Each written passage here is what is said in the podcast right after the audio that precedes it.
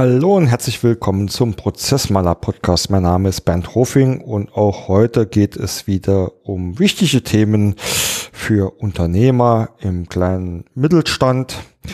Heute habe ich mir, wie so oft in letzter Zeit, eine wunderbare Gesprächspartnerin zum Thema Nachhaltigkeit eingeladen, und zwar die liebe Beate Bruckner. Hallo Beate.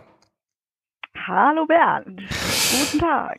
Einen schönen guten Tag wünsche ich dir auch. Ja, Nachhaltigkeit. Ähm, ich führe mal kurz ins Thema ein. Äh, ist ja durchaus ein Begriff, der in, den letzten Jahren extrem geprägt ähm, wurde und ja, ich formuliere es mal ähm, ganz salopp, uns immer und überall verfolgt hat. Also auch schon vor Greta und Co.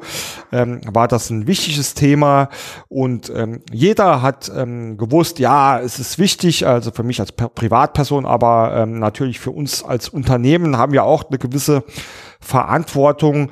Es gibt aber, so habe ich immer wieder in Diskussionen ähm, miterlebt, auch viele Ansichten oder Meinungen drüber, was ist denn überhaupt Nachhaltigkeit, ähm, was hat man denn darunter zu verstehen. Ähm, was muss ich denn da tun oder was ist wirklich meine eigene Pflicht?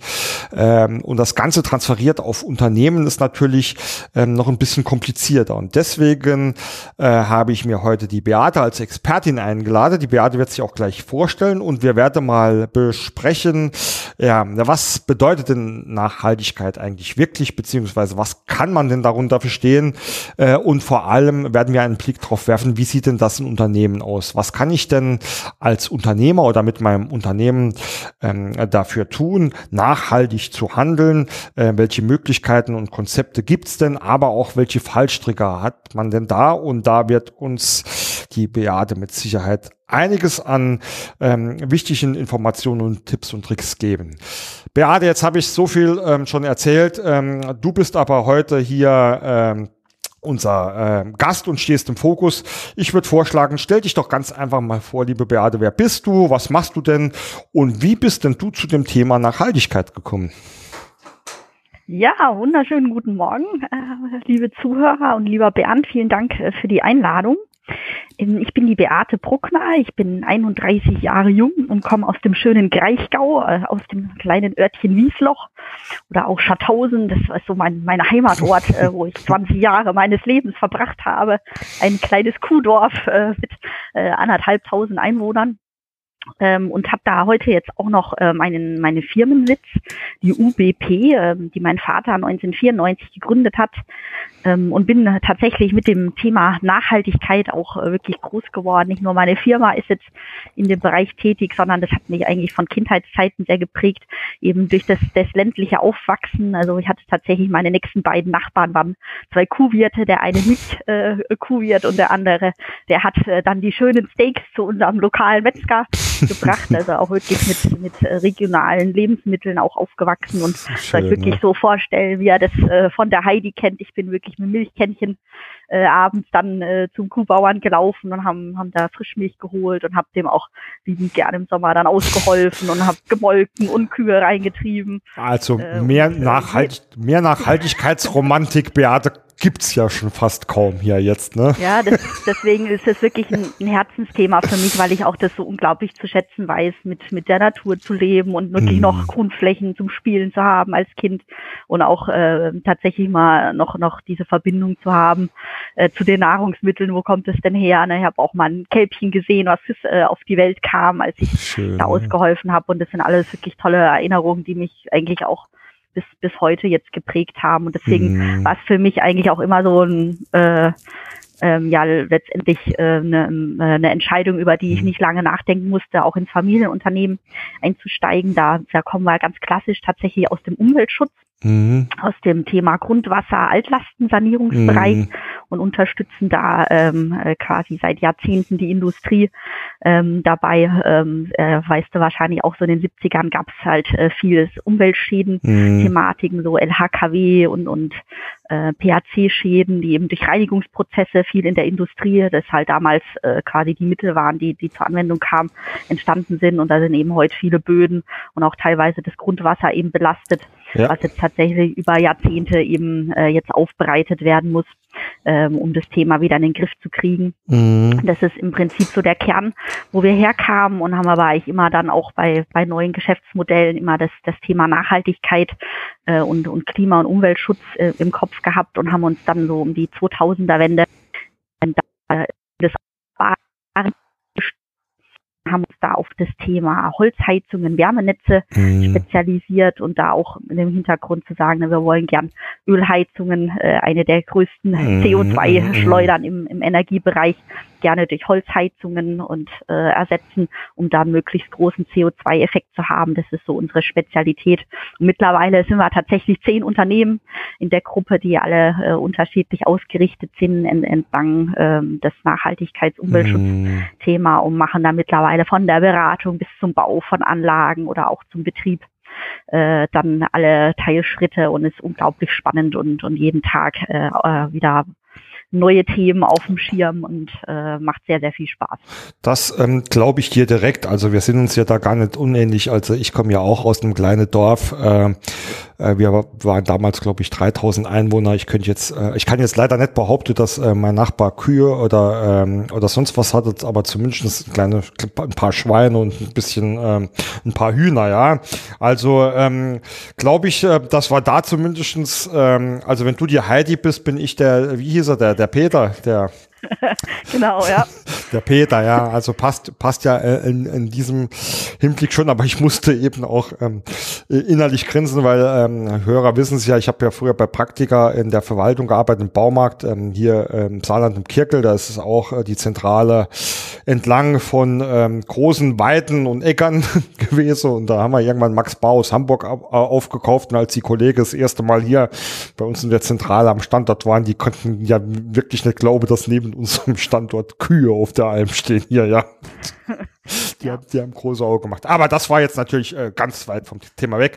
Ähm, Be Beate, ähm, jetzt ähm, kommen wir mal zu dem Begriff der Nachhaltigkeit. Jetzt leben wir gerade äh, in, in, einem Zeitalter, in dem, äh, sage ich mal, ähm, Greta Thunberg ähm, und äh, ihre Anhänger, ich formuliere das jetzt bewusst provokant, äh, ja ziemlich für Aufruhr sorgen und auch gerade der Begriff, den du ja schon genannt hast, CO2 äh, mächtig Wellen schlägt.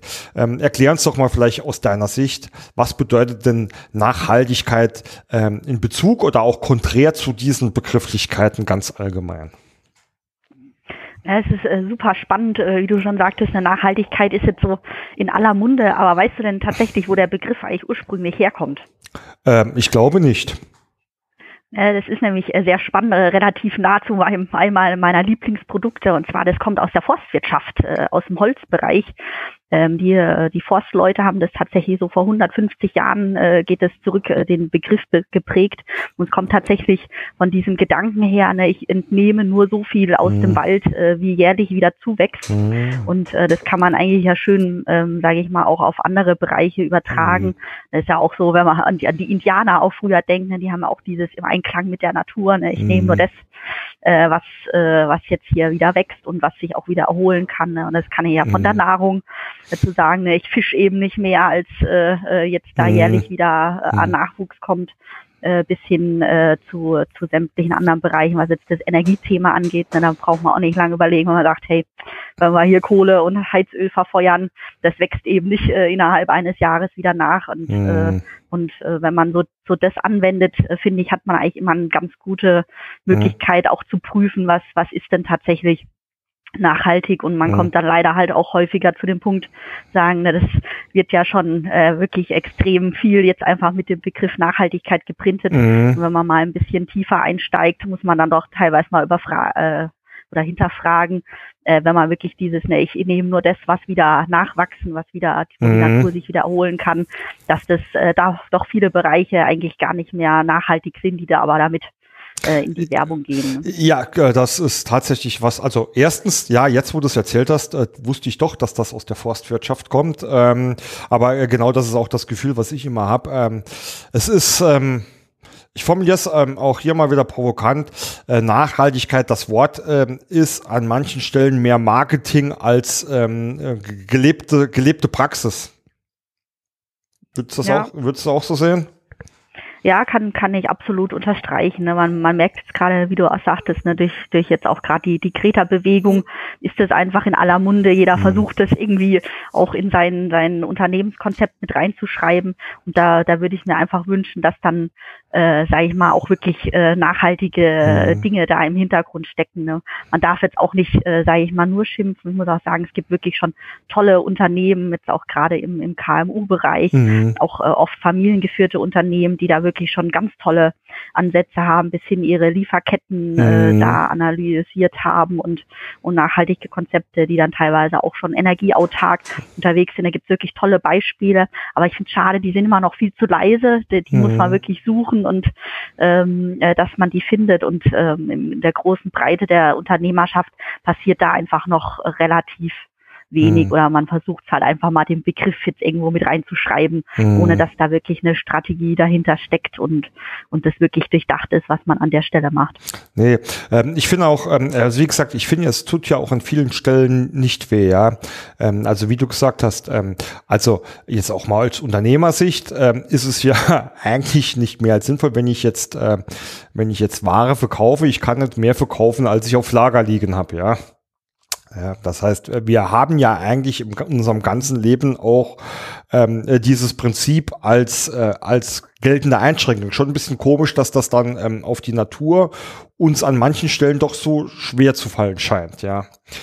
Ähm, aber ähm, du hast ja quasi gerade ähm, den schönen Sprung auch schon so ein Stückchen äh, zu den KMU oder zu den Unternehmern gebracht.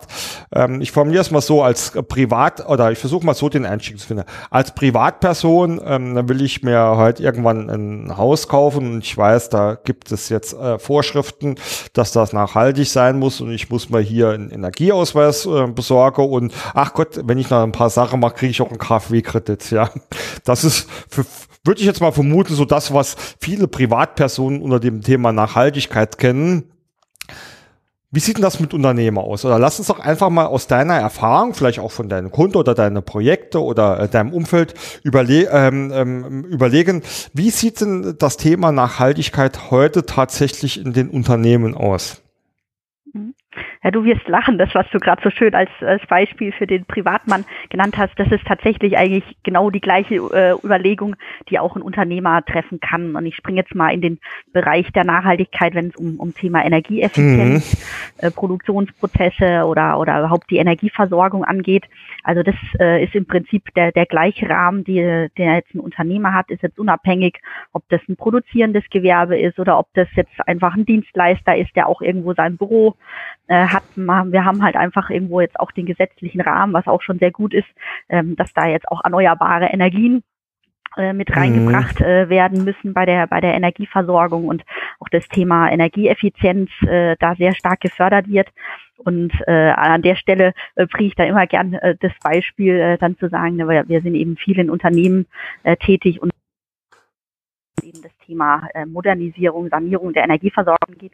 Und ich treffe äh, immer noch ständig Kessel, die älter sind als ich. Ne? Ich bin jetzt 31 Jahre alt, äh, aber ich treffe immer noch Kessel, die, die da die Marke reisen. Neulich hatte ich so ein 50-jähriges Schätzchen noch vor wow. mir stehen, da bin ich noch weit von weg. Und das ist halt eben so ein Thema, wo ich sage, da, da kann noch unglaublich viel jetzt in, in Unternehmen passieren ähm, und jetzt eben auch eine, nicht, nicht reine mhm. Produktionsunternehmen, sondern mhm. auch jedes Geschäftsgebäude hat irgendwo seine Energieversorgung da stehen. Und wir haben einfach aktuell eine unglaublich tolle Förderkulisse. Also mhm. jeder, der jetzt sagt, boah, das kostet mich unendlich viel, sage ich so, nee, guck mal, äh, in die Förderbedingungen. Also wenn du jetzt zum Beispiel einen Heizölkessel hast, gilt jetzt, kannst du auch äh, als Privatmann sehen oder als mhm. Unternehmen, kriegst du gerade äh, fast 50 Prozent, äh, wenn du den äh, äh, rausreißt und was Erneuerbares einbaust. Mhm. Ob das jetzt eine Solarthermieanlage in Kombination mit einem Gaskessel oder ein Holzkessel ist jetzt mal äh, unabhängig davon. Hauptsache du du springst quasi äh, auf den Zug, äh, da jetzt deine, deine Energieversorgung zu haben und kannst dann wirklich deinen ganzen Heizungskeller auf den Kopf stellen, mhm. bis den neu streichen. Das kannst du da alles mit abdecken.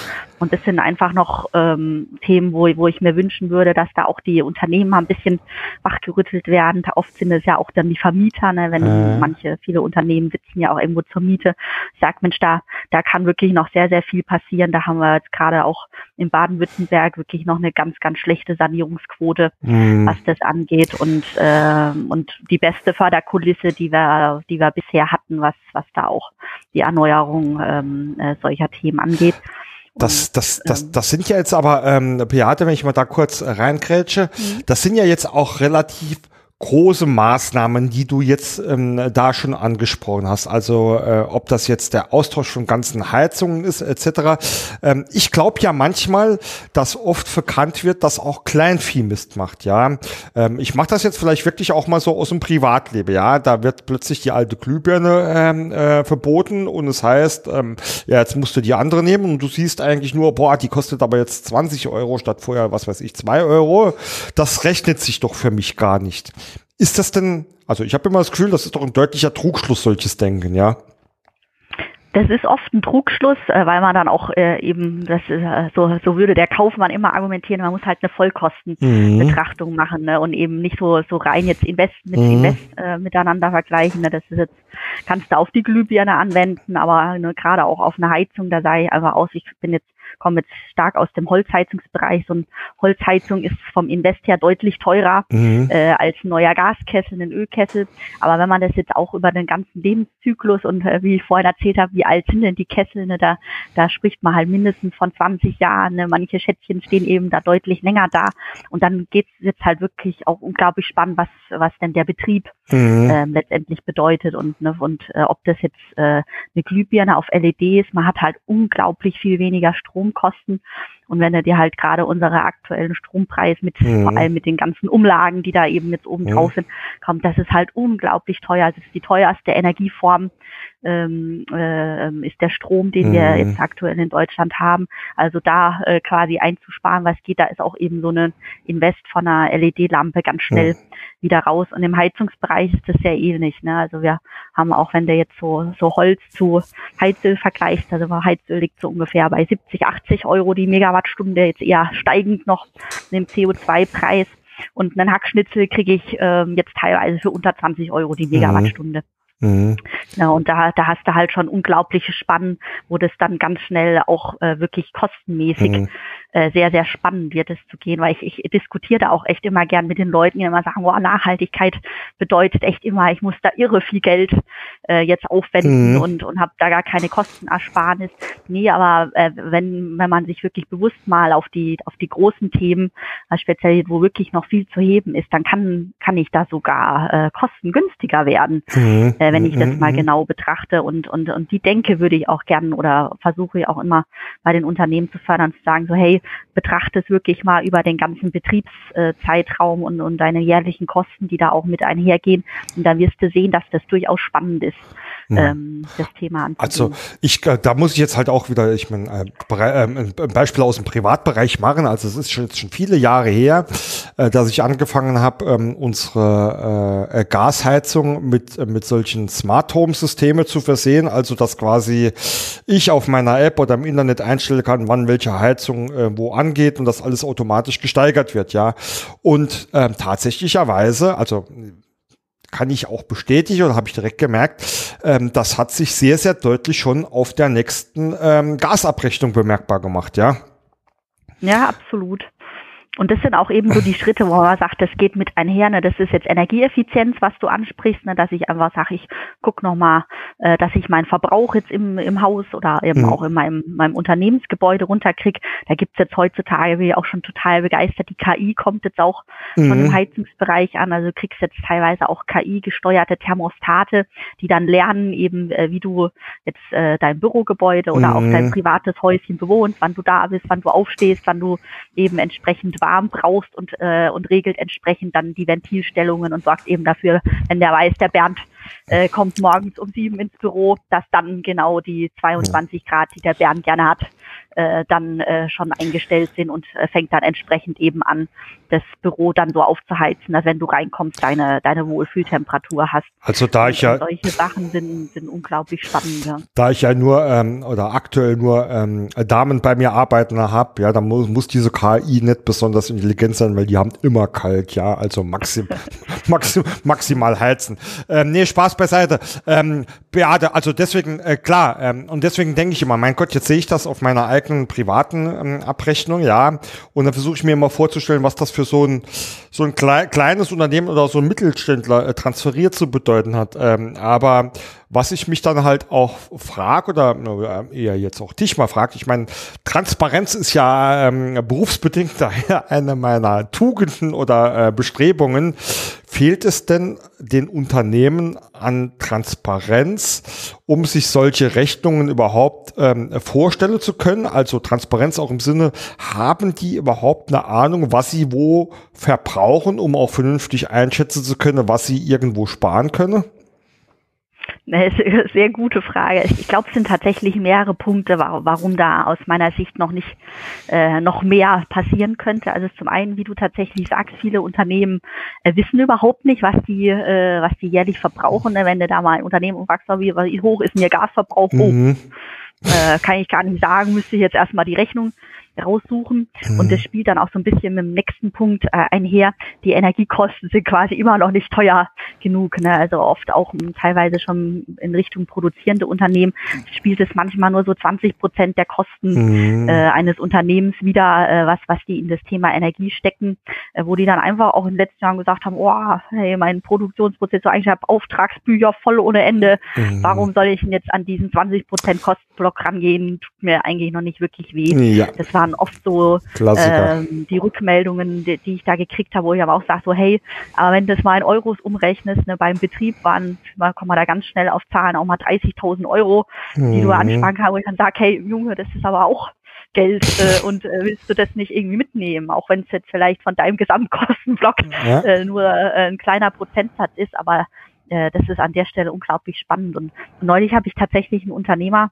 getroffen, der jetzt auch durch Corona äh, eben auch ganz schön in Kurzarbeit und sowas geraten ist und der aber vor der Zeit äh, in eine eigene Photovoltaikanlage investiert hatte und der mir dann echt äh, gesagt hat, du, ich bin so froh, dass ich diesen Schritt gegangen ist, weil ich habe jetzt tatsächlich äh, dadurch werden dann nämlich plötzlich so ein Kostenblock Energie, nämlich dann ganz interessant, ich habe da halt eben geschafft, meine, meine Energiekosten schon mal zehn mhm. Prozent runterzudrücken und das hat mich in dem Augenblick, wo mich jetzt Corona erwischt hat, echt auch ein Stück den Arsch gerettet, mhm. dass ich mhm. da schon mal Einsparungen habe ähm, und äh, und ähm, jetzt quasi auch äh, das das Thema Krise eigentlich echt gepackt habe und äh, es bei meinem Unternehmen auch mhm. wieder weitergeht. Das fand ich auch mal toller Ansatz zu sagen, so hey, da hat wirklich einer mal frühzeitig gesagt, ich, ich gehe da auch dran, weil mhm. es kommen halt auch mal Zeiten äh, in jedem Unternehmen, wo es vielleicht mal nicht so volle Auftragsbücher gibt und passiert und dann dann werden äh, sämtliche Kostenblöcke irgendwo wichtig, ja. die im Auge zu behalten. Ja gut, da könnte ich natürlich Lieder davon singen, ja, was das Thema Kosten oder Verschwendung in Unternehmen äh, betrifft, aber ähm, äh, da ist es der, der Unterstrich oder das Fazit immer genau das, was du vorhin äh, angesprochen hast. Solange Aufträge und Umsätze da sind, ja, äh, fällt das nicht so sehr ins Gewicht, wenn hinter ähm, einiges davon halt wieder ähm, unnötig verbrannt wird, ja. Aber ähm, ja, gut, ist halt so, ja. Ähm, Beate, jetzt haben wir schon ein paar Beispiele angesprochen, also das Thema, äh, jetzt gehe ich mal rückwärts, ein bisschen äh, Glühlichter, aber auch ähm, das Thema Heizungen. Äh, du hast eben auch den äh, schon die Photovoltaik gebracht. Was gibt's denn noch so für große Handlungsfelder, wo du sagst, da sollte ich ähm, ähm, als Unternehmer äh, immer mal vielleicht ein Auge drauf werfen oder zumindest mal im Hinterkopf behalten? Ja. Also wir waren jetzt quasi im, im Thema äh, äh, Wärmebereich jetzt ganz mhm. stark unterwegs, da vielleicht auch mal, um es ein bisschen im Zusammenhang zu setzen, wenn ich jetzt die Primärenergie Deutschland betrachte, dann ist fast 50 Prozent äh, tatsächlich das Wärmethema und auch das Prozesswärmethema mhm. von Unternehmen. Von daher bin ich auch da immer ein großer Verfechter zu sagen, hey, bei der ganzen Diskussion, die wir haben, die ist extrem Strom geführt, ähm, aber das ist tatsächlich nur ein, ein kleiner Teil äh, von, von unserem äh, Möglichkeiten, mhm. auch wenn wir über das Thema CO2 reden. Deswegen ist mir auch immer ganz wichtig, als erstes die Wärme äh, zu nennen und bin froh, dass das auch heute unser, unser erster Punkt war, äh, was da einfach ein ganz, ganz wichtiges Thema ist. Aber wenn man jetzt ähm, auch in Richtung Strom ist natürlich auch äh, noch größer als, als selbst jetzt der Stromverbrauch, wenn wir über Lampen und unsere IT sprechen, ist tatsächlich noch der noch größere Partner noch die Mobilität. Mhm. Die jetzt natürlich auch äh, zusammen mit mit mit äh, dem Thema Strom gesehen werden muss mhm. und finde ich auch äh, ein sehr äh, spannendes Thema. Da haben wir jetzt den Trend, dass dass gerade die E-Mobilität da sehr stark kommt. Ähm, finde ich aber im Moment, sage ich mal, nischenmäßig äh, im Moment nur den den richtigen Ansatz für Unternehmen. Da muss man sich tatsächlich äh, ähm, wirklich sehr gut auch durchrechnen, wie, ähm, wie der Fuhrpark gestaltet mhm. ist und mhm. wie die Autos so unterwegs sind. Ähm, wenn man jetzt von, von seinem Unternehmen her ähm, ähm, Fahrzeuge dabei hat, die, sage ich mal, nicht so viel Kilometer fahren, ich sag mal so unter 25, 20.000 äh, Kilometer, dann ähm, ist tatsächlich Elektromobilität schon, äh, schon sehr spannend. Und dann komme ich auch wieder aufs Photovoltaik-Thema. Wenn ich das jetzt noch kombiniere mit mhm. einer Photovoltaikanlage auf meinem Firmengebäude, unglaublich spannend. Also das machen wir jetzt beispielsweise schon seit fünf Jahren. Mhm. Gerade so mein Fahrzeug, ne, ich fahre, ich wohne in Mannheim und muss jeden Tag äh, 30 Kilometer hin und zurück äh, nach Wiesloch fahren ähm, zum Unternehmen und kann eben jetzt dort in der Firma dann äh, mit der Photovoltaikanlage auftanken oder natürlich, wenn die Sonne nicht scheint, äh, kommt dann so der Ökostrom aus der Steckdose.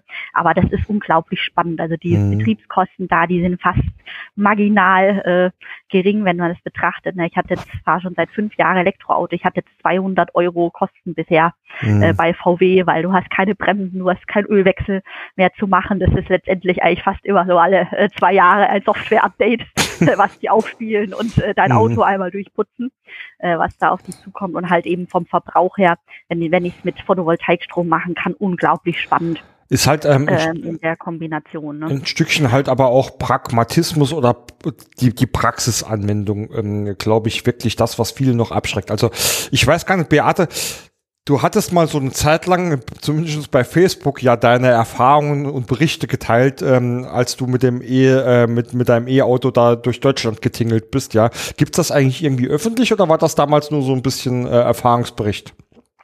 Ähm, das ist tatsächlich äh, öffentlich, wenn du auf mein Facebook-Profil gehst, äh, kannst du das immer noch nachlesen. Cool. Das war tatsächlich, äh, das, das, fand ich mal unglaublich spannend, ähm, äh, diesen Versuch zu wagen. Und jetzt komme ich eben zum nächsten Punkt, wenn ich jetzt ein Unternehmen bin, mhm. was äh, sehr, sehr viel vertriebslastig sind und meine Leute 50, 60.000 Kilometer fahren, dann sage ich dir im Moment noch Hände weg mhm. vom Elektroauto, ja, weil wie du gerade schon angedeutet hast, ich habe da eben mal einen Versuch gemacht, bin mal eine Woche wirklich zu unterschiedlichen äh, Terminen in Baden-Württemberg mit einem BMW i3 gefahren, der jetzt auch, sage ich mal, noch nicht die größte Batteriekapazität hat wie jetzt andere Autos. Aber mal unabhängig davon, das Lade, wenn du dich aufs öffentliche Lade, Ladenetz gerade verlassen musst, puh. Also da, da ist mir wirklich von, da bin ich fast jeden Tag einmal liegen geblieben von äh, die Ladestation, die du angefahren hast, war entweder belegt oder sie ging nicht ähm, oder der Ladevorgang wurde während dem Laden abgebrochen und du kamst dann hin und die Kiste war nicht voll. Also das ist einfach, würde ich sagen, für den für die Praxis äh, noch viel zu aufregend. Also, das ist dann wirklich ich, was für für Liebhaber, die sagen, boah, ich, Zeit spielt keine Rolle. Ich kann auch, an, ja. also ich kann auch dir den Hörern ähm, unbedingt nur mal nahelegen, äh, sich ein paar dieser Erfahrungsberichte durchzulesen. Also ähm, ich war da äh, teilweise emotional sehr nah bei dir, ja, zwischen ich musste lachen, ja, oder mein Gott, ich trauere mit dir, ja. Also war wirklich wunderbar, ähm, äh, das mal zu lesen. Ähm, jetzt will ich aber immer hier gleich an dieser Stelle provokant werden, Beate, ja. Der Hardcore-Grüne wird doch sagen, was brauchst du ein Auto, nutzt die öffentlichen Verkehrsmittel. Äh, kann man auch machen, aber äh, sag ich mal, ist ähnlich viel aufregend wie äh, öffentliche Ladestationen. Ja. Da habe ich tatsächlich auch ähm, äh, durch meine Verbandsarbeit bin ich im letzten Jahr sehr, sehr viel Zug gefahren, musste halt auch unglaublich viel Geduld und mhm. Zeit mitbringen. Also gerade wenn äh, wenn du mal umsteigen musst, da ist halt dann, sobald der Einzug mal verspätet ist, äh, äh, frittiert dir halt deinen ganzen Zeitplan. Mhm. Ähm, also ähm, sag mal, zu, äh, ähm, ich glaube, der öffentliche Nahverkehr ist ein ganz, ganz wichtiges Steckenpferd. Der ist aber, der, der muss noch unglaublich mhm. weiterentwickelt werden ja, und da muss auch einfach die Bahn deutlich pünktlicher werden. Also wir haben auch tatsächlich mit den Wirtschaftssenioren habe ich auch mal eine spannende Umfrage jetzt äh, unter Unternehmern gehabt, wie jetzt Corona, die jetzt auch äh, das Thema Geschäftsreisen gehandhabt mhm. haben, wie viel die noch geflogen sind und wie die das Thema so sehen. Und die hatten eigentlich gesagt, hey, über 50 Prozent meiner Flugreisen könnte ich eigentlich mit der Bahn ersetzen, mache ich aber nicht, weil es funktioniert nicht. Mhm. Ähm, und, äh, und das finde ich eigentlich nochmal unglaublich spannend, wo ich einmal sage, hey, da, da müsste man als Gesellschaft einfach äh, nochmal dran gehen. Ich glaube, da braucht auch die Bahn irgendwo einen Wettbewerb. Das kommt mhm. jetzt ja so langsam äh, auch die aber leider immer noch im Bahnnetz sich bewegen müssen ja. und äh, entsprechend auch die Verspätungen haben, wenn wenn die Bahn entsprechend nicht funktioniert. Aber das ist, glaube ich, ein ganz äh, ganz wichtiger Punkt. Also gerade so die die Städteverbindungen, dass da gibt ja auch ja. eigentlich schon gute Anbindungen, mhm. ist das echt eine Alternative. Absolut, aber halt auch nicht immer. Und da ähm, kommt jetzt ähm, so mein Erfahrungswert rein. Äh, also äh, viele oder oft, glaube ich, ja wird ja so so ähm, das dargestellt ah, es ist halt ähm, viel bequemer mit dem Auto zu fahren. Ähm, ja, ähm, man ist flexibler, aber ich glaube halt, dass es auch genau ähm, so ein Punkt ist, was du angesprochen hast. Es fehlt halt auch oft die Möglichkeit oder die Zuverlässigkeit. Ich meine, ich hier aus dem kleinen Saarland, bei mir wird's schon eng, wenn ich, sage ich mal, vernünftige, äh, vernünftige für, äh, öffentliche Verkehrsmittel nutzen will, um pünktlich und schnell irgendwo anders hinzugelangen. Ja, äh, das liegt aber jetzt nicht dran, dass das Auto für mich bequemer ist, sondern weil ich einfach keine andere Möglichkeiten oft habe, als das Auto zu nutzen. Ja. ja.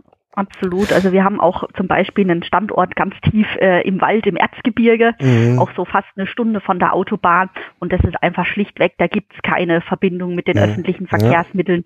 Um dahin zu kommen, da würde ich jetzt irgendwo in äh, Zwickau, Aue, ja, ich ja. noch so als mhm. nächstgrößerer Ort irgendwie mit der Bahn anzusteuern. Ja, aber wir haben da noch eine Bushaltestelle, die irgendwie einmal am mhm. Tag mhm. angefahren wird. Also du kommst äh, innerhalb eines Tages kommst du da nicht von A bis Z und, und da sind wir eben, müssen wir auch ja. natürlich regelmäßig mal hinfahren. Und da, da sage ich ganz ehrlich, das ist für uns auch ein, das ist auch ein Fahrzeug, mit dem wir da hinfahren, das da eher, sage ich mal, 50.000 Kilometer im Jahr mhm. auf dem Rücken hat. Und da sage ich im Moment noch ganz klar, und das sage ich auch einem Grün, da ist im Moment der Diesel ja. äh, das richtige Fahrzeug. Und das finde ich eigentlich an der Stelle auch unglaublich schade, dass dass die Grünen da teilweise ähm, nicht sehr technologieoffen mhm. ähm, an das Thema Klimaschutz rangehen. Weil wenn man sich den, den Diesel mal näher anschaut, der war im CO2-Ausstoß immer schon besser als, äh, als der Benziner. Das einzige äh, Thema, was äh, womit dann quasi der auch kaputt gemacht wurde, war der Stickstoff, also der mhm. NOx-Ausstoß. Aber auch der ist jetzt äh, ähm, extrem händelbar durch diese Harnstoffeinspritzung. Also viele ne, der neuen Diesel sieht man dann auch schon mal, die sind immer mit AdBlue jetzt heute, mhm. äh, die du ja. noch kaufen kannst. Hab und dadurch auch, kann ich ja. auch eben den, den NOx-Ausstoß äh, auch deutlich mhm. senken. Und da bin ich jetzt quasi eigentlich wirklich besser als der Benziner insgesamt, wenn ich CO2 sehe. Deswegen finde ich so schade, auch alle Hybride heute nur äh, mit dem Benzinmotor. Es gibt mhm. eigentlich quasi keiner, der, der da jetzt auf eine Diesel-Elektro-Kombination setzt. Und, und äh, wenn man ja auch nochmal den Diesel ganz anders denkt, ne, ähm, ja. äh, den zum Beispiel mit Rapsöl fährt, das war vor Jahren mal ein großes Thema. Ja, Wir hatten ja, auch mal genau. einen Rapsöldiesel. Fantastisch, funktioniert technisch hervorragend, aber da war es auch dann wieder eigentlich letztendlich ein politisches Thema, dass, äh, dass das dann plötzlich auch äh, voll besteuert ja. wurde. Es, es, ähm, ist, es ist ein sehr leidiges äh, Thema, Beate. Dann, dann war das einfach wieder kaputt. Ja. Und, und aber äh, nach wie vor äh, tolles Thema, wo ich einfach sage, das ist, glaube ich, in der, der ganzen äh, Thematik unglaublich wichtig. Sagen, wir müssen da Theo, äh, Technologie mhm. offen äh, bleiben und wirklich letztendlich schauen, dass das war irgendwo den CO2 mhm. bepreisen. Das ist ja auch äh, oft jetzt so ein Punkt, der, der schon in Medien kommt. Ja. Und wenn wir das konsequent machen und das wirklich über sämtliche Bereiche äh, machen, dann ähm, können wir, glaube ich, auch den richtigen Weg zusammen einschlagen und dann werden kommen nämlich auch die Technologien, äh, die letztendlich CO2 einsparen, äh, auch zutage. Zu, zu wünschen wäre es auf jeden Fall. Jetzt haben wir aber beim Mobilität, du, sie, du siehst, äh, ich wechsle jetzt schlagartig das Thema. ähm, ähm, Jetzt haben wir ja bei Mobilität aber auch nicht nur das E-Auto, ja. Also ähm, ich habe so das Gefühl, was gerade auch so mächtig im Komme ist, dass ähm, Unternehmen ihre, ihren Mitarbeitern ähm, Bikes, also Fahrräder zur Verfügung stellen, auch, auch gerne E-Bikes oder andere Modelle. Ja?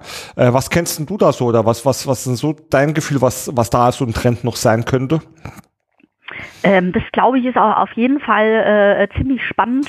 Ich habe neulich eine lustige Reportage gesehen, da kommt es halt auch wieder drauf an, wo passt. Ne? Da haben die jetzt zum Beispiel gesagt, hey Schornsteinfeger, mach doch auch mal, äh, äh, fahr doch mal mit dem E-Bike zum Kunden. Ja, der hatte schon das Problem, der hat sein Equipment auch nicht auf Lastdraht komplett draufgekriegt. Ja, also ich glaube, dass diese diese Themen unglaublich spannend mhm. sind, aber es muss halt einfach äh, zu den Mitarbeitern oder zur Branche mhm. passen und, und die Einsatzbereiche. Also als Mitarbeiterfahrrad ganz toll, wenn da einer 10, 15 Kilometer weg wohnt, aber äh, ich bin bei mir sind jetzt schon zwischen 30 und 40. Boah, mhm. äh, ja, da jeden Tag mit dem Fahrrad hin und her zu fahren, äh, ob jetzt eh oder nicht, aber da A ist es eine ganz schön viel Zeit und äh, ist halt, äh, das ist halt schon lang äh, auf dem Draht, bis, äh, du da bist. Ja? Als also kenne ich bei uns hier mit dem Berg- und Talbahn hier, das äh, würde, würde maximal meiner Figur gut tun, aber ich weiß nicht, ob ich da äh, dann teilweise noch in der Lage wäre zu arbeiten, wenn ich hier voll erschöpft äh, irgendwie im Büro oder wieder zu Hause ankomme. Aber nichtsdestotrotz glaube ich auch, dass es spannende Sachen gibt. Fällt mir aber jetzt gerade was ein, wo ich halt einfach auch sage, ähm, manchmal ist aber auch der Gesamt Kontext, der schwierig ist. Ähm, ich will da jetzt mal ein konkretes Beispiel nehmen. Bei uns fährt oder seit Jahr, also anders, ich fange mal ein bisschen weiter vorne an. Ein guter äh, Kumpel von meinem äh, Papa, der war, ähm, der war früher Briefträger und ich kann mich noch erinnern, dass ich früher oft äh, in jüngeren Jahren, äh, wenn ich irgendwie Ferien hatte und ihn da draußen rumlaufen gesehen habe, einfach so ein paar Meter mit ihm gelaufen bin, hier und da mal einen Brief einwerfen äh, durfte und das fand ich immer total cool, ja.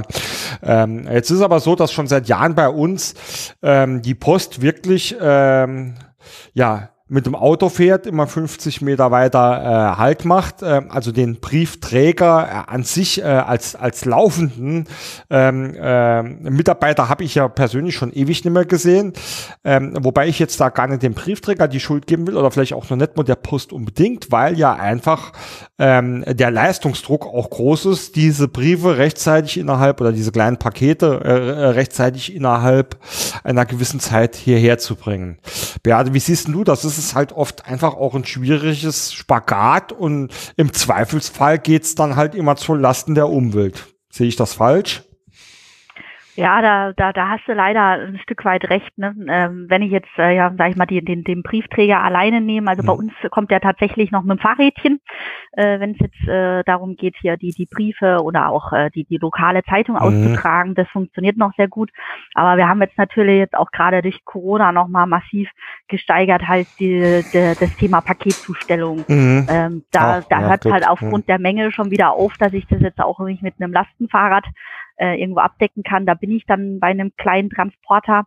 Ich glaube, ähm, dass, dass, äh, ähm, der, dass der Trend kommt aber jetzt auch schon in vielen großen Städten, dass der dieser zumindest elektrisch ist, mhm. weil das ist tatsächlich, wenn, wenn das jetzt ein Diesel ist, das ist somit das, das umweltschädlichste, was du machen kannst, den Diesel immer ständig an, aus äh, und, und, und extrem Kurzstrecke fahren zu lassen. Mhm. Da ist einfach dann der, der Ausstoß damit am schlechtesten. Also da würde ich mir zumindest wünschen, dass, dass die, dass die Paketzusteller da, da elektrisch unterwegs sind, weil die fahren ja auch, äh, wenn man es mal so nimmt, der fährt ja am Tag quasi auch keine große Distanz. Ne? Wenn der mhm. jetzt so in Mannheim unterwegs ist, ne, der ist ja wahrscheinlich den ganzen Tag beschäftigt, hier zum Beispiel den Lindenhof und Neckarau abzudecken, aber dann ist der vielleicht äh, 30, 40 Kilometer mhm. äh, gefahren und das kann ich jetzt wirklich heutzutage schon wunderbar elektrisch machen. Mhm. Ne? Und wenn mhm. er dann auch noch irgendwie an der an der Logistikzentrale sich dann äh, über Mittag oder so äh, aufladen mhm. kann oder auch nachts, äh, dann wenn, wenn ich es vorher gespeichert habe mhm. oder so, ähm, dann dann machen solche Konzepte schon durchaus Sinn. Aber das ist natürlich äh, schon immer äh, das Thema, ne, dass wir jetzt dadurch, dass viel online ist, äh, ein Stück weit auch wieder unser Verkehrsaufkommen vergrößern. Ich glaube, da muss man auch dann teilweise ganz neue Konzepte äh, wieder mhm. denken und sagen, ne, der sollte halt dann nicht nur das Amazon-Päckchen bringen, der könnte halt auch Lebensmittel und so weiter bringen. Ne, weil, weil wenn ich dann durch die Zustellung vielleicht in eine Situation komme, wo ich es dann wieder schaffe, insgesamt das Verkehrsaufkommen wieder zu verkleinern, weil die Leute dann eben nicht mehr äh, so viel individuell unterwegs sind, dann wird das Ganze wieder spannend. Mhm. Ähm, das sehe ich genauso. Äh, Beate, jetzt haben wir ein bisschen äh, Wärme, ein bisschen Strom, ein bisschen Mobilität, ähm, was ähm, mit Sicherheit auch mit ähm, Wärme nochmal zu tun hat. Jetzt sitze ich hier mit meinem äh, Büro in einem ehemaligen Bundeswehrgelände. Äh, die mhm. alten Bundeswehrgebäude sind jetzt hier zu einem kleinen äh, Gewerbepark oder Gewerbebüros ähm, umgebaut worden. Das ist alles super, finde ich auch total geil, wie sie das hier alles ähm, verändert haben. Wenn ich mich jetzt aber jetzt so umgucke, ja, und mir mal gerade hier so mein Fenster neben mir angucke, würde ich bezweifeln, dass das die Energie und die Wärme dort äh, oder effizient dort behält, wo es sein sollte. Ähm, du siehst, ich habe gerade versucht, so einen kleinen Schwung auf das Thema Ge Gebäude, Gebäude zu, zu werfen. Erzähl uns doch da mal ein bisschen was dazu. Ja, Ja, auch unglaublich spannendes Thema, auch äh, eins, eins meiner Lieblingsthemen, weil es natürlich auch äh, mit, mit, der, mit der Wärme äh, sehr stark kombiniert ist. Ähm, da habe ich jetzt auch äh, wieder eine Zahl für dich, die habe ich gerade auch vor wenigen Tagen äh, mal präsent gehabt, wo ich auch dachte, boah, die, die war mir jetzt so auch noch nicht ganz geläufig. Und zwar, wenn ich jetzt, wenn wir unsere CO2-Emissionen jetzt in Deutschland pro Jahr sehen, dann stecken 40 Prozent im Gebäude. Wow. ähm, also das äh, fanden die auch nochmal Zahl uh, unglaublich, äh, die unglaublich spannend ist. Und das kommt tatsächlich auch durch den ganzen Prozess. Ne? Wir haben halt bei einem klassischen Gebäude halt auch wirklich viel mit Beton gearbeitet. Mm. Da mhm. waren sehr viele Maschinen äh, dran, das mal zu, zu erstellen. Mm. Also mhm. da, da haben wir auch wirklich noch ein unglaubliches Potenzial. Und da komme ich jetzt auf das Thema, was, äh, was wir wahrscheinlich auch schon mal wahrgenommen hat, weil es jetzt viel stärker wird, ist das Thema Holzbau. Mhm. Äh, unglaublich spannend, äh, weil es mehrere tolle Effekte hat. Wir haben zum einen das, äh, den, den, den Werkstoff, ähm, das Holzthema, also dadurch ähm, kann man eben CO2 festschreiben. Ne? Wir haben das Thema, ne, wenn der, wenn der Baum wächst äh, und, und durch sein Wachstum lagert der CO2 ein und ich kann das jetzt quasi festsetzen, indem ich es verbaue. Mhm. Ähm, und äh, das ist quasi schon an sich eine tolle Möglichkeit, äh, CO2 zu speichern, also da auch ein Stück weit äh, ähm, äh, CO2 mhm. für, für, einen langen Zeitraum festzuschreiben. Und ich habe äh, jetzt mittlerweile durch modernen Holzbau, da kann ich auch schon extrem viel vorfertigen. Also wenn ich jetzt zum Beispiel eine Produktionshalle oder größeres Gebäude äh, aus Holz bauen möchte, kann ich unglaublich viel auch schon vorproduzieren und das auch relativ schnell auf der Baustelle dann zusammenstecken, auch teilweise mit weniger maschinellem Einsatz.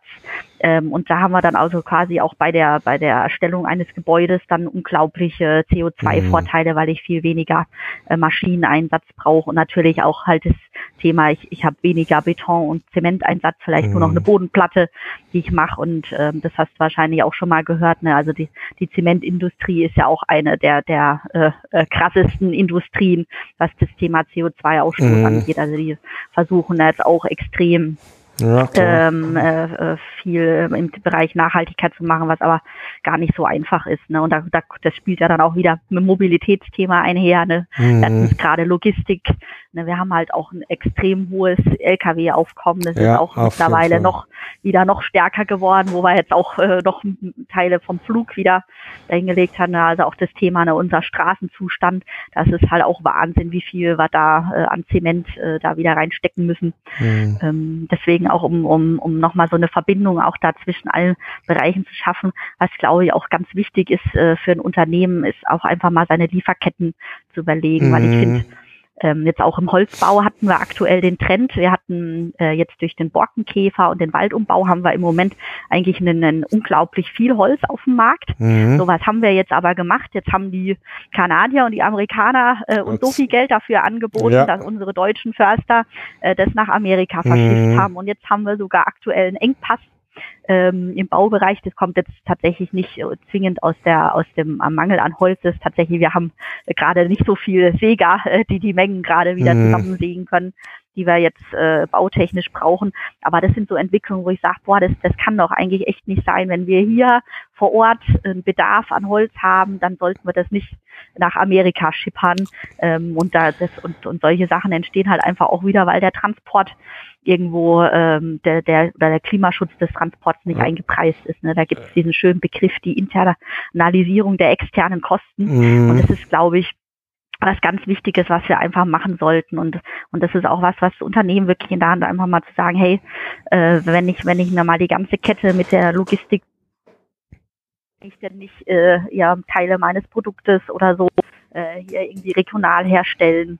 Und es geht dann hin bis zur, äh, bis zur Nahrung ja eigentlich zu denken, zu sagen, hey, setzt mhm. da auf Regionalität ähm, und, und, und kauft nicht Garnelen, die zum Poolen nach Südamerika gegangen sind und wieder zurück ja, ja, es ist ja am Ende des Tages ähm, die Bilanz, die ich eigentlich für mein Unternehmen selbst mal aufstellen muss, ja. Ähm, und die Bilanz ähm, muss ich halt äh, im besten Fall halt durch alles durchziehen und nicht nur das, was ich hier an meinem eigenen Schreibtisch, an meiner eigenen Produktionshalle mache.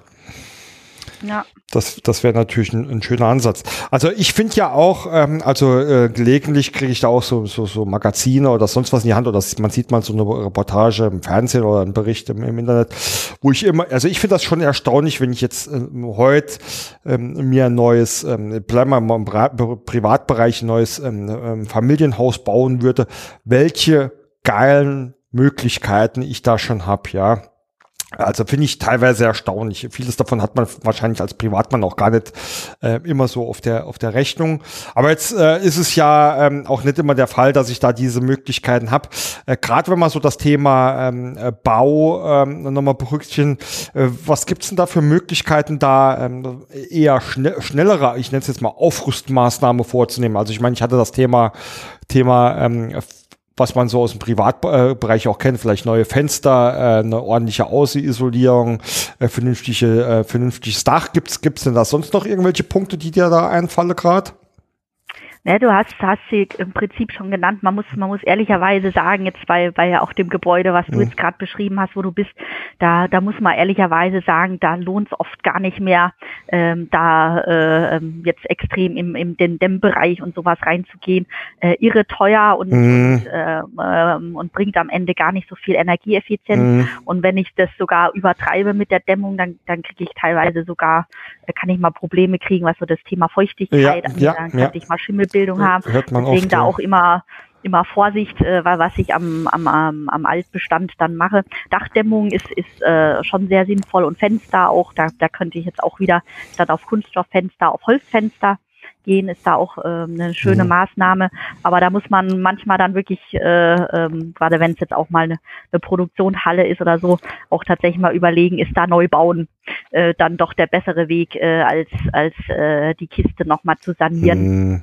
Das muss man aber tatsächlich individuell äh, dann betrachten. Mhm. Ähm, genau. Ähm, genau. Ähm, da, ich glaube aber auch, ähm, ähm, und jetzt kommen wir mal so auf, auf sehr, also ich nenne es jetzt mal einfach Banalitäten hin, die, ähm, die äh, man vielleicht auch gar nicht so, so richtig auf der Rechnung hat, weil es einfach ähm, so banal erscheint. Und ich erinnere mich da so ein bisschen zurück an meine Studiezeit, äh, in dem es ähm, äh, teilweise auch ähm, um solche Sachen wie Arbeitsplatzgestaltung ging. Ja, ähm, schon damals hat man äh, mir ja quasi in den äh, Seminaren gesagt, pass auf, was weiß ich, der Schreibtisch muss irgendwie so und so stehen, dass du da am Fenster direkt gutes Licht hast, äh, Punkt, Punkt, Punkt. Äh, Beate, da gibt's doch mit Sicherheit richtig, richtig viele ganz einfache Möglichkeiten. Ja. Das Thema Arbeitsplatz ist unglaublich spannend. Ich würde es mal noch ein bisschen äh, größer umreisen, wenn wir uns jetzt auch einfach den, den ähm, äh, die, die aktuelle Trend auch so ein bisschen mhm. äh, sehen. Wir haben jetzt natürlich durch äh, auch extrem gefördert durch Corona ist das Thema Homeoffice mhm. äh, ja auch bei vielen auf dem Schirm. Und ich glaube, viele Unternehmen sind auch überrascht, dass es geht, äh, die sich äh, äh, da in der Vergangenheit sehr gesträubt haben. Aber ich glaube, das ist äh, auch äh, ähm, vom, vom kompletten Gedankenkonstrukt her unglaublich spannend, mal zu überlegen, an, an welchen Stellen macht es denn eigentlich wirklich Sinn, äh, dass jetzt die, die Mitarbeiter alle ins Büro pendeln mhm. oder äh, wo welche Arbeitsplätze äh, können denn wirklich äh, toll im Homeoffice gestaltet werden oder einen anderen Trend, der, der vielleicht noch nicht so auf dem Schirm ist, den ich unglaublich spannend finde. Ich äh, wohne jetzt hier in Mannheim, also auch äh, Nachbarort von Ludwigshafen, BASF. Mhm. Das ist morgens ja wirklich ein Krampf, für jeden Mitarbeiter da zur BASF zu tingeln. Wir haben jetzt auch das Thema hier die Rheinbrücken, die mhm. oh, ja. teilweise auch saniert werden. Ne? Das ist schon, man steht mhm. da stundenlang morgens äh, auf dem Fleck, bis du an deinem Arbeitsplatz bist, was ja auch so vom Wohlbefinden, äh, Stressfaktor äh, dann auch für die Mitarbeiterrolle ähm, spielt. Und da dann auch einfach mal zu überlegen, äh, wenn jetzt da auch vielleicht Homeoffice-Konzepte äh, für den einzelnen Mitarbeiter jetzt eher nicht so möglich sind, äh, finde ich den, den Bereich so ländliches Coworking total spannend. Mhm. Damit habe ich mich auch schon äh, vor Corona beschäftigt und ist quasi die Idee zu sagen, ne, man, man will trotzdem zu seinem Arbeitsplatz irgendwo fahren, weil man vielleicht auch zu Hause jetzt keine Möglichkeit hat, ähm, Homeoffice äh, darzustellen. Ähm, und es, es bilden sich dann auch, sage ich mal, im ländlichen Raum, wo du auch mehr Natur hast, mehr Grün, auch ein bisschen besser so dein, deine Work-Life-Balance zum Ausgleich hast. Mhm. Da sitzen dann vielleicht auch wirklich unterschiedliche Großunternehmen zusammen. Ne? Jetzt als da sitzt die SAP, der BASF mit dem kleinen Mittelständler, mhm. hat äh, da die Möglichkeit, äh, den, den Mitarbeiter hinzuschicken. Und du hast das ganze Thema, ne, das ist vielleicht nur im Nachbarort äh, oder vielleicht im gleichen Ort, wo der Mitarbeiter lebt. Ne, der hat keine große Anreise, kann da vielleicht sogar hinlaufen ja. äh, oder Fahrrad fahren äh, und, und muss nicht mal das Auto starten und hat halt trotzdem äh, das Thema, ich habe da meinen mein Arbeitsplatz, wenn ich ihn brauche, ne, kann ja auch eine, eine Mischung dann äh, daraus sein, habe dann auch noch den Austausch zu, zu branchenübergreifenden äh, Unternehmen, was nochmal sehr, sehr spannend ist. Und gerade ja diese soziale Komponente haben wir ja, glaube ja. ich, auch bei Corona Healthcare. Ich habe da eben die Möglichkeit, mal an der Kaffeemaschine mhm. mit einem Kollegen zu sprechen oder halt auch wirklich mit, mit, äh, mit einem Nachbarunternehmen, was was ganz anderes macht, was mich aber vielleicht inspiriert für mein Tagesgeschäft. Und das sind, glaube ich, äh, unglaublich spannende Konzepte, die wir, die wir in der Zukunft überlegen sollten. Und es geht natürlich dann ein bisschen zum Arbeitsplatz zu sagen, ich finde heute ein neues Büro, äh, brauche äh, natürlich irgendwo seinen Medienraum, wo ich in Ruhe mhm. meine Videokonferenz ja. machen kann, aber auch äh, draußen Arbeitsplätze ähm, zu sagen, ne, ich habe die Möglichkeit, mein Notebook zu schnappen und mhm. äh, draußen vielleicht einen Steharbeitsplatz zu haben und kann mir ein bisschen die Wind um die Nase pfeifen lassen. Sehr geil, und es ja. ist, glaube ich, auch äh, unglaublich spannend, da auch mehr Grün. Reinzukriegen, was da so, weil mein Lieblingsbeispiel ist tatsächlich der, der, die neue Zentrale von Alnatura. Äh, die haben das schon ganz toll umgesetzt. Natürlich ein Holzbau, äh, was mich eh schon begeistert, aber die mhm. haben auch unglaublich viel äh, sich gestalterisch äh, Gedanken gemacht, äh, wie, wie man das Wohlbefinden und die Arbeitsqualität der Mitarbeiter mhm. auch steigern kann von äh, von der Geräuschkulisse. Es gibt auch äh, total spannend so, so Bilder, die bepflanzt sind, die dann auch noch äh, den Schallpegel äh, tatsächlich ah, ja. Beeinflussen. Mhm. Und dann auch, wenn ich, sage ich mal, Großraumbüros habe, dann trotzdem äh, das nicht so halt und ich das Gefühl habe, äh, dass, dass ich ein bisschen mehr Ruhe habe, aber trotzdem den, den Kontakt zu meinem äh, Kollegen habe. Also da gibt's unglaublich tolle äh, Konzepte, die für mich aber auch wieder zur Nachhaltigkeit dazu zählen, weil auch irgendwo äh, äh, Mitarbeiter, wenn ich den jetzt als Ressource betrachte, mit dem muss ich auch nachhaltig umgehen und ich will, mhm. dass der mhm. gesund bleibt, dass der Spaß äh, bei mir hat äh, und und das ist genauso wichtig wie wie letztendlich die äh, die Energie, die Mobilität, das Gebäude. Mhm. Finde ich, finde ich total ähm, äh, schön, total tolle Beispiele. Also ich finde auch da, dass gerade was du gesagt hast, so Coworking Spaces ist natürlich was, was viele nur aus dem Startup-Bereich oder aus dem Gründerbereich hier irgendwo kennen, ja.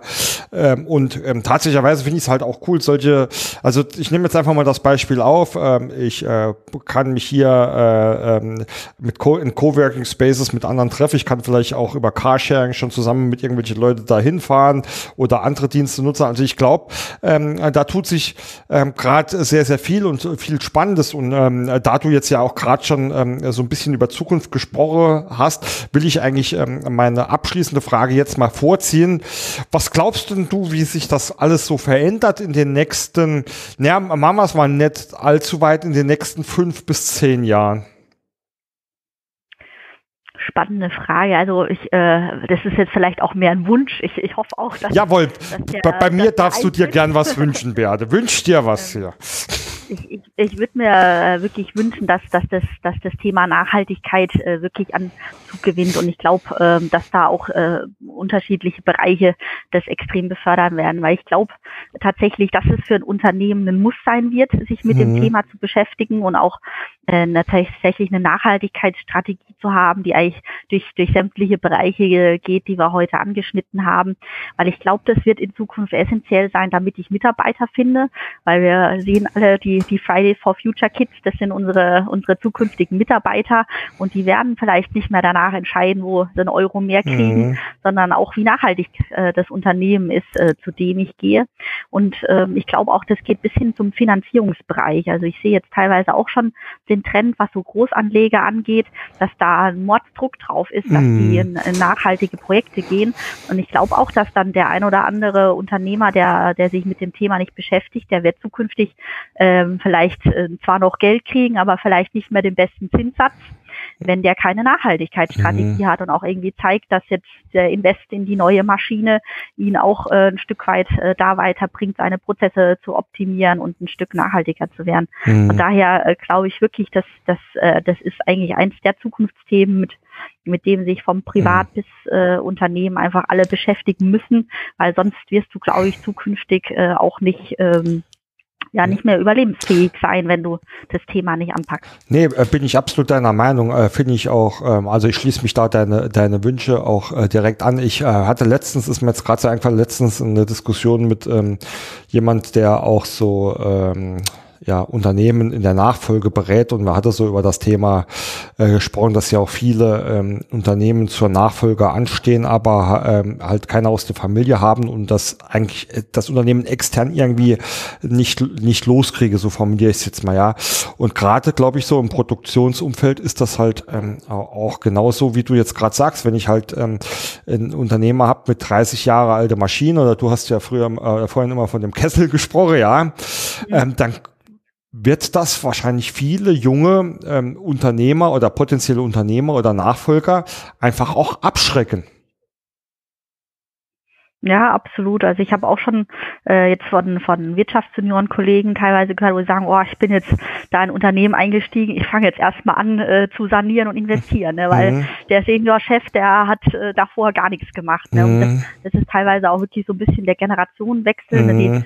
Generation davor ist extrem auf boah, Produktionskapazitäten erhöhen und äh, da auf, auf Masse produzieren und teilweise wirklich sehr, sehr wenig äh, dann in neue Maschine. Da wurde die Maschine bis zum letzten Ding, wie es nicht mehr ging, äh, irgendwie mhm. ausgereizt. Ähm, und da sind, glaube ich, jetzt auch gerade so, so äh, äh, unsere Generation, die fängt da wirklich an umzudenken und sagt mhm. so, hey, nee, wir, wir müssen, äh, müssen auf neue Maschinen gehen und das muss nachhaltiger werden ne? und, und das Thema Energie spielt dann eine Rolle bis hin äh, dann zu, zu neuen Mitarbeitern wieder. Das ist ja mhm. auch so ein, ne, wie willst du einen jungen Menschen begeistern, der vor so einer uralt Maschine steht, die halt halt zusammenbricht. Ne? Mhm. Und da spielt halt auch viel rein, ne, dass, dass, dass, dass die IT gesteuert ist, was die Jungen irgendwie wieder begeistert, weil das aber auch eine Generation ist, die sehr digitalisiert aufgewachsen ist. Mhm. Den kannst du dann nicht mehr vor eine analoge Maschine stellen. Ne? Den mhm. musst du was anderes bieten. Ja. Und das zieht sich, glaube ich, einfach durch alle Bereiche. Und ich glaube auch, dass da Deutschland eine, eine Riesenchance hat. Wir waren immer schon was Technologie angeht, sehr weit vorne, ob das jetzt im Maschinenbau, in der Automobilindustrie mhm. ist. Und ich glaube, wenn wir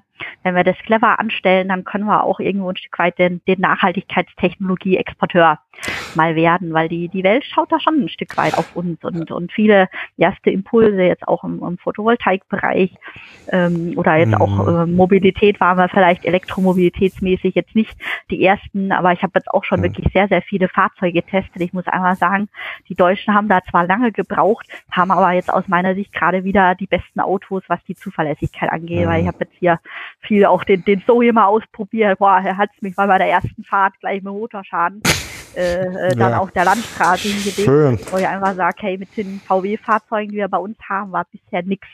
Ja, ja. Und, ähm, und das ist, glaube ich, am Ende vielleicht äh, müssen wir da jetzt auf jeden Fall mehr Gas geben, aber ja, was Qualität angeht, wo, wofür ja Deutschland irgendwo steht, da sind wir einfach echt spitze und da, da, da können wir jetzt auch wirklich wieder tolle Technologien ja. entwickeln und, und exportieren, äh, um das ganze Thema voranzutreiben. Also es ist und wird spannend bleiben. Äh, Beate, zum Abschluss ähm, auf den Punkt gebracht. Ähm, jetzt, hör, jetzt hört dir jemand hier zu oder hört uns jemand hier zu, der vielleicht das Thema Nachhaltigkeit ähm, noch gar nicht wirklich lebt oder angegangen hat. Welche ähm, drei Schritte oder Punkte empfiehlst du ihm zum Einstieg? Sich äh, einfach mal damit beschäftigen wäre mein, mein erster Schritt. Da gibt's auch äh, tatsächlich äh, tolle Portale. Man kann climate.org mal, mal angucken. Da kann man, kann man mal schauen, wie nachhaltig man selbst ist. Das war, fand ich auch nochmal sehr spannend. Da habe ich auch nochmal einiges mitgenommen. Das ist, glaube ich, tatsächlich das ist der wichtigste Punkt zu sagen. Ich, ich beschäftige mich einfach mal mit dem Thema mhm. und dann tatsächlich mal, mal klein anfangen. Das muss nicht muss nicht äh, gleich die große Investition sein, sondern einfach mal klein starten und zu sagen, hey, ich nehme ja mal äh, XY vor, wenn es mhm. vielleicht mal eine Glühbirne ist, die ich durch LED auswechseln ähm, und einfach mal klein anfangen, weil zwar viele sagen immer, ne, der Einzelne spielt nicht die Rolle.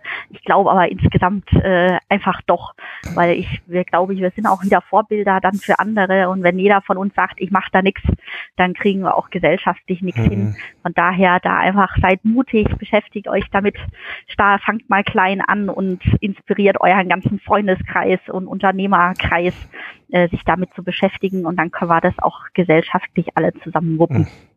Das äh, erinnert mich doch tatsächlicherweise, Beate, an unser schönes Saarland-Motto, äh, Großes entsteht im Kleinen, ja. Und das würde ich dann tatsächlicherweise auch ähm, äh, als, ähm, als kleines Abschlusswort nehmen ähm, und mich äh, dir da eigentlich voll ähm, äh, anschließen. Es beginnt äh, bei mir als Privatperson, es geht ähm, über mich als Unternehmer oder als Angestellter oder Mitarbeiter. Und ähm, wenn ich das alles ähm, vernünftig zusammentrage, äh, glaube ich auch, dass man da gemeinsam stark sein kann. Beate, leider, leider ist unsere Zeit ähm, schon rum. Ich äh, danke dir hier erstmal recht herzlich für das sehr, sehr tolle und sehr, sehr interessante Gespräch. Ähm, den äh, Link zu der, der Infoseite, die du da gerade genannt hast, stellen wir natürlich in den Show Notes. Dort werden wir natürlich auch die Kontaktdaten äh, zu dir reinstellen. Ähm, sag uns doch trotzdem ganz schnell nochmal, äh, wo kann man dich denn ähm, erreichen oder wo findet man dich denn, ähm, wenn man jetzt mehr ähm, über dich ich wissen will oder auch mal gerne persönlich mit dir sprechen möchte. Ihr findet mich äh, sehr gerne auch auf den sozialen Medien, da einfach die UBP Klimahelden äh, suchen, das sowohl auf Facebook als auch auf Instagram oder dann auch gerne natürlich auf unserer Homepage, die ubp-kg.de. Auf Xing bin ich auch, könnt ihr mich auch mhm. äh, sehr gerne finden. Also von daher sehr, sehr gerne äh, mit mir vernetzen und äh, weiter über die Themen sprechen, weil wenn wir drüber sprechen, kommen wir auch wieder weiter. Das sehe ich genauso. Ähm, also nochmals vielen Dank. Mein Orga-Blog am Ende wie immer kurz, prozessmaler.de, findet da auch alles über mich äh, und alle Vernetzungsmöglichkeiten. Dort ähm, könnt ihr auch Feedback hinterlassen. Äh, wir freuen uns immer über Feedback oder Anregungen zur Folge, über Diskussionen oder auch Themenvorschläge zum nächsten Mal. Beate, klimatechnisch gesehen haben wir heute Sonnenschein, es ist Freitag. Deswegen bedanke ich mich ähm, nicht nur ähm, deswegen für diese tolle, ähm, für diese tolle Folge. Ja, recht herzlichen Dank, liebe Beate. Und ähm, euch allen da draußen vielen Dank fürs Zuhören. Ich hoffe, ihr konntet was ähm, mitnehmen und äh, werdet zukünftig auch ein bisschen nachhaltiger denken und handeln äh, und wünsche euch dabei viel Erfolg. Bis zum nächsten Mal. Tschö.